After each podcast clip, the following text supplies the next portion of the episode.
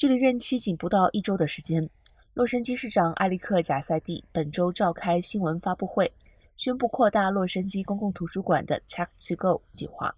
该计划允许图书馆用户将笔记本电脑和 WiFi 热点带回家，无线数据供长期使用。因为若没有访问的权限，就很难申请工作或让学生做作业。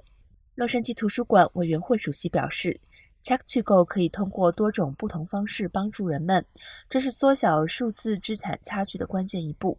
也受到了联邦的资助。目前，两千份 Check to Go 将增加到五千个，十分布在所有七十三个公共图书馆的地点总数达到七千份。家庭一次可以租用最多六个月的 Check to Go。